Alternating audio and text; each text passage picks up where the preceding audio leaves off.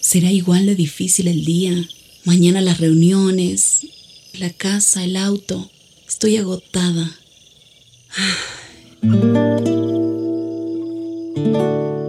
No importa cuántas cosas me hayan angustiado hoy.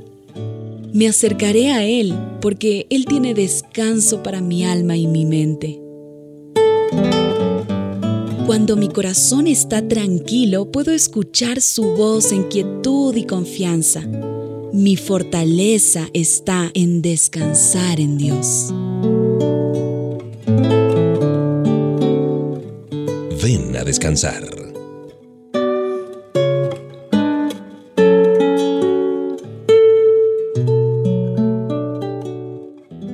Complacidos de tenerte aquí con nosotros en este tiempo para descansar con HCJB y echando mano, como se dice habitualmente, de la palabra de Dios, de la escritura de la Biblia, aprovechando esta música escogida para ti y recurriendo a la oración, porque la oración es el acto de mayor poder que podemos hacer por alguien.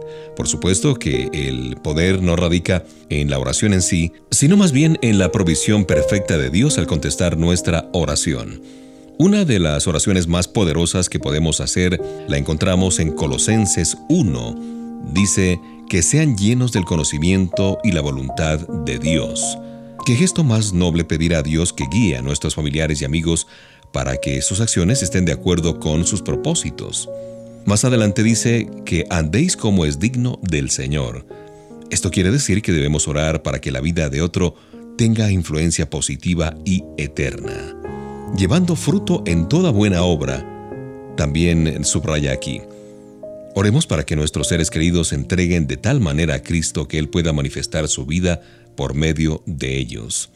Creciendo en el conocimiento de Dios, ¿acaso puede haber una petición más preciosa que la de desear que alguien crezca en el conocimiento de nuestro Dios y Padre Celestial.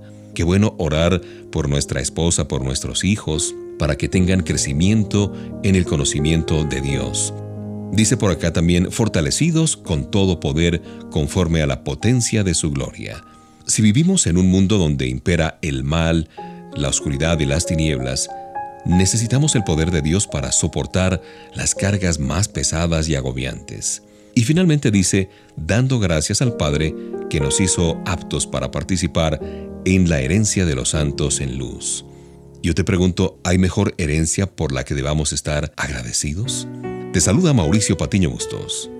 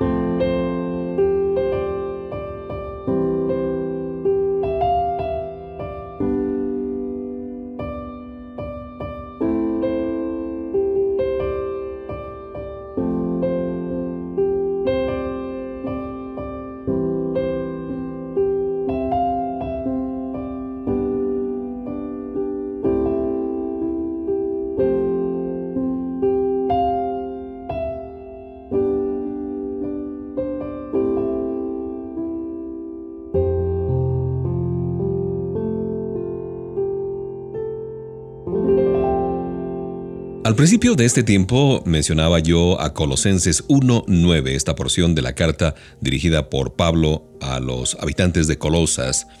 Dios quiere que nos preocupemos por nuestro peso, pero no por los kilitos de más que tengan nuestro cuerpo, producto de una mala dieta, no, más bien del peso de nuestra vida en términos eternos.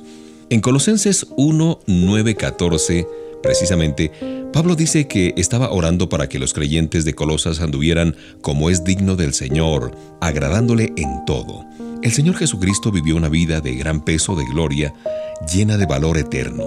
Debemos orar para que nosotros y los seres que amamos andemos de tal manera que pongamos en alto el nombre de Cristo Jesús y el peso de nuestra vida sea de valor eterno. Hay otra porción acá en primera a los Corintios 3, versículos 10 al 15, donde Pablo dice que las obras que hicimos como creyentes serán juzgadas cuando estemos en el tribunal de Cristo. Por el fuego será revelada, y la obra de cada uno cual sea, el fuego la probará, dice acá.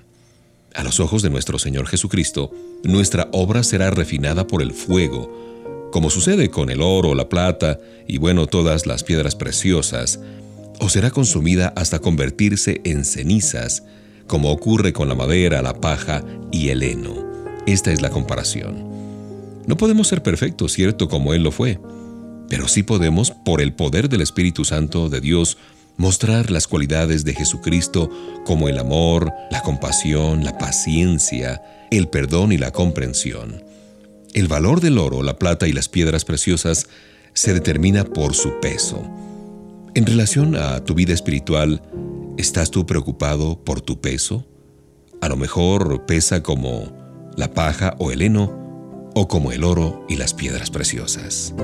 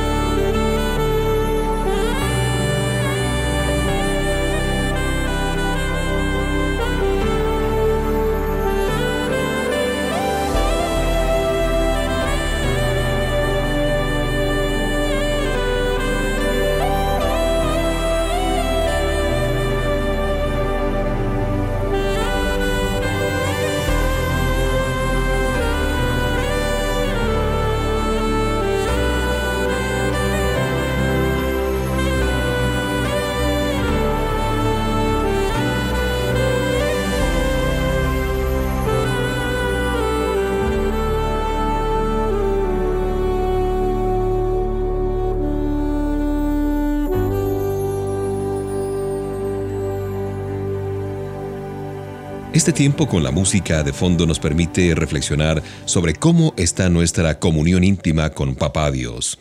Comentando acerca de Juan 14:9, Oswald Chambers, el escritor, dice lo siguiente: Con estas palabras el Señor no estaba reprendiendo a Felipe, tampoco fueron una expresión de sorpresa. Cristo estaba animándolo a que se acercara más a Él.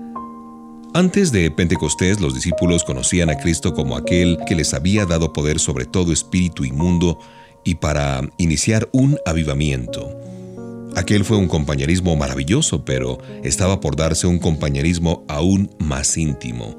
Los he llamado amigos. Es difícil encontrar verdaderos amigos en este mundo, en este tiempo, porque ello implica tener que identificarse con alguien en mente, corazón y espíritu. Recibimos bendiciones del Señor y conocemos su palabra, pero ¿de verdad lo conocemos a Él como si fuera un amigo íntimo? Cristo se regocija cada vez que uno de sus discípulos se decide a andar en comunión íntima con Él. La Biblia enseña que llevar fruto es el resultado de esa comunión íntima con Cristo Jesús. Cuando andamos en comunión íntima con el Señor, nunca nos sentiremos solos ni faltos de comprensión y cariño. Podemos ser sinceros con Él, y abrirle nuestro corazón sin temor a ser tildados de sentimentalistas o quizás llevados a la compasión de decir, ah, pobrecitos. No.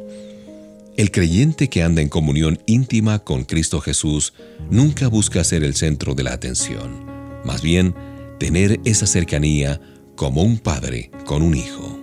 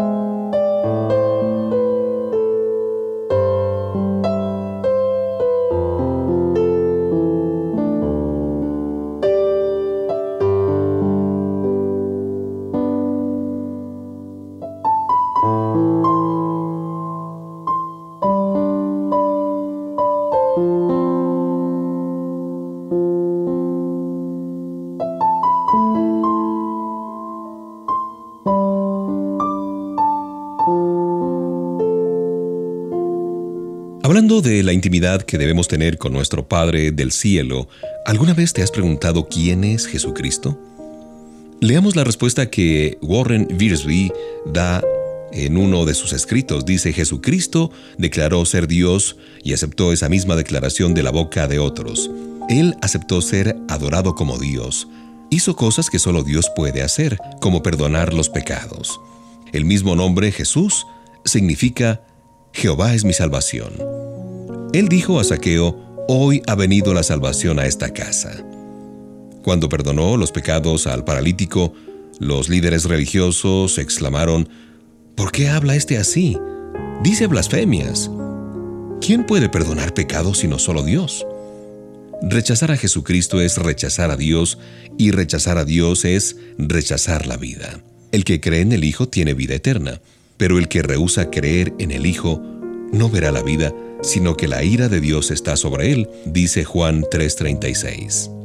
Después de seis años de estar investigando de manera imparcial acerca de la veracidad del cristianismo, el general Lee Wallace, autor del libro Ben Hur, llegó a la conclusión deliberada de que Jesús fue el Mesías del pueblo judío, el Salvador de la humanidad y, según decía él, mi Salvador personal. Así es que no podemos deshacernos del Señor Jesucristo. Tenemos que aceptar la verdad de los hechos acerca de Él y tomar una decisión definitiva. El nombre de Jesucristo está sobre todo nombre. La decisión es tuya. ¿Creo en el Señor Jesucristo como mi Señor y Salvador o no lo creo?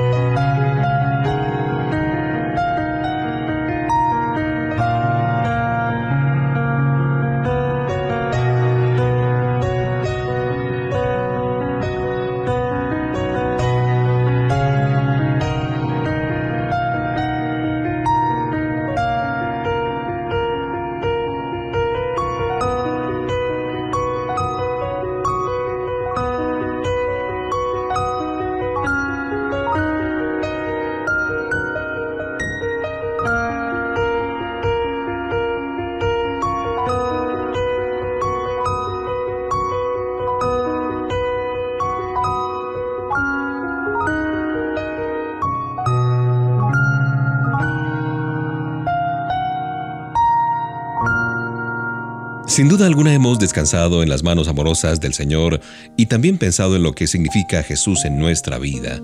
El fundamento de nuestra fe es la resurrección de Jesús. El apóstol Pablo dijo a la iglesia de Corinto que sin ese fundamento, pues eh, nuestra fe es vana. Así como creemos que Jesús resucitó de entre los muertos después de su crucifixión, también creemos en la promesa de resurrección de nuestros cuerpos para la eternidad. La otra alternativa es creer en fantasías vacías que no nos ofrecen ninguna esperanza ni mucho menos redención. Estos principios no pueden separarse. Cristo ha resucitado de entre los muertos, primicias de los que durmieron es hecho, dice 1 Corintios 15:20. La manera en que Pablo mm, dice este versículo nos hace entender que Cristo resucitó para vivir para siempre.